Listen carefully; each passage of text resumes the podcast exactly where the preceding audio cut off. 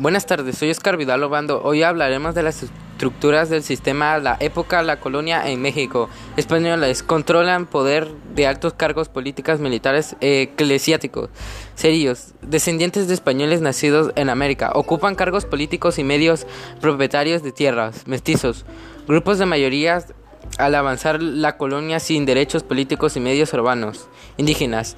Disminución de monografía se dedican al trabajo agrícola en sus respectivas comunidades, negros.